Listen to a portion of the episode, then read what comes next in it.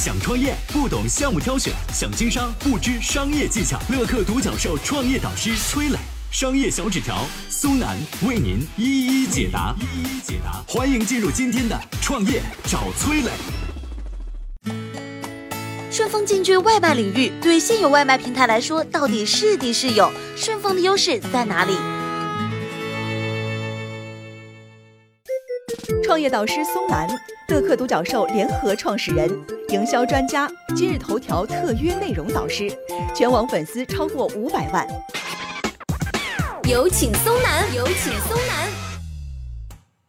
二零二零年对于美团王兴来说是一个微妙的时间点，这一年美团迎来了十年以来的首次盈利，但也因为提高了商家抽成，被送上了舆论的风口浪尖。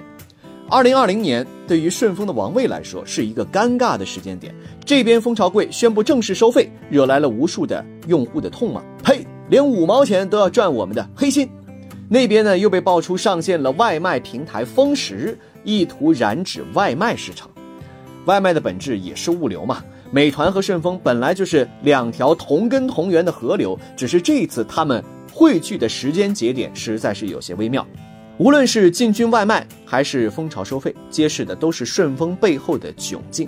这位物流界的王者突然发现自己一直专注的行业已经不那么赚钱了。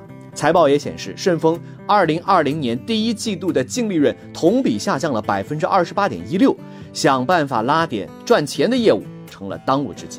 虽然顺丰这边的小算盘扒拉来扒拉去，但他挣的钱却是呈现出越来越少的趋势。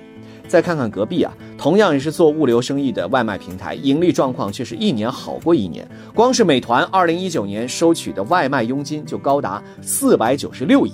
虽然这只是美团十年来的首次年度盈利，但是作为美团的一小步，却无疑是整个外卖行业的一大步啊！大哥顺丰看在眼里，难免有些难受啊。同样是干跑腿活的，你咋就这么赚钱呢？但是美团这边也表示了，我们也不容易啊，四百九十六亿的利润当中，有四百一十亿都拿去给外卖小哥发工资了，剩到我们自己手里的也没多少，想涨个商家租金来回个血吧，还被商家们联手抵制，骂我是黑心平台。说白了，这两位兄弟都有各自的症结所在。顺丰是没落的大哥，急需新鲜的血液救急；美团是自带光环的网络新贵，但是耗钱又无法削减外卖人员体系，是他续命的毒药。那么问题来了，顺丰做外卖到底可行不可行？接下来有请商业小纸条。创业导师商业小纸条，乐客独角兽联合创始人，营销专家，支付宝特约商业导师，全网粉丝超过一千万。有请商业小纸条，请商业小纸条。特殊时期的足不出户给线上外卖平台爆发的机遇，但是问题是，虽然单量增加，人手却得扩招才行啊。美团现在有多少骑手呢？据说是三百九十九万。是的，你没有听错，这个数字都快赶上长春市市区的人口总和了。提到互联网，很多人都会觉得这是一个一本万利的生意，但却忽略了美团本身的重资产属性。近四百万个骑手就是美团最大的成本，就像一个游泳池啊，敲掉了两头，一边哗啦哗啦在进水，一边哗啦哗啦往外流，赚的越多，其实花的也是越多啊。但对于顺丰来说呢，配送员本来就是自有的，这部分成本倒是没有那么重。反正对于分布在各大城市的顺丰小哥来说，送什么都是送，只要有更高的提成收入，又有多少人会介意自己送的到底是一份公司的合同，是个日用品还是盒饭呢？这就是顺丰进军外卖行业的优势之一，已有快递员体系能让顺丰省下不少钱。推广前期，为了吸引更多的头部餐饮商家入驻，顺丰还提出了不收抽成、不带附加条件的优惠政策。这么一来，商家当然更愿意合作了。就算平台做不起来，自己也不亏嘛，还能增加品牌曝光的机会。随着美团陷入涨佣风波，顺丰开展的团餐业务还真的有点趁你病要你命的味道。而且和做 to C 业务的美团、饿了么不同，顺丰这次做的是面向 B 端的业务，面向企业的更多，团餐的比重更大。如果说面向 C 端的外卖需要的是流量，而面对 B 端商家的业务，这一点顺丰也有先天优势。财报显示，二零一九年顺丰累计快递件达到了四十八点三一亿。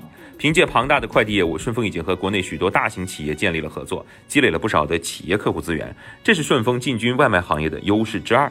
从以上两个角度来说，顺丰做团餐是正确的选择，既避免了和外卖平台正面抢饭吃，又最大限度地发挥了自身的优势。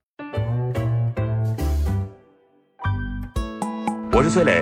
很多互联网公司啊，都曾经邀请我去分享创业方面的课程，包括抖音、快手、百度、阿里、腾讯等等。我把主讲的内容呢，整理成了一套音频课程。这套课程啊，包含了创业怎么找合伙人，怎么找到投资人，怎么制定正确方向，怎么组建自己的团队等等。相信我，不管你是创业小白，还是有过创业经历的伙伴，这些内容对你来说都有帮助。下拉手机屏幕，在节目简介里边有我的个人微信号，添加微信，这套课程今天免费送给你，快去领取吧。